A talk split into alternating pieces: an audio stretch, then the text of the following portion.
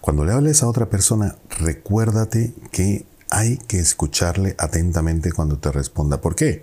Porque si no la escuchas, no estás comunicándote, estás informando. Pero si no escuchas lo que la otra persona dice de manera activa, quiero decir, no escuchar solo para responder, sino para entender por qué la otra persona piensa como piensa, no hay comunicación, no hay ningún tipo de conexión. Así que, qué importante es escuchar. Sígueme.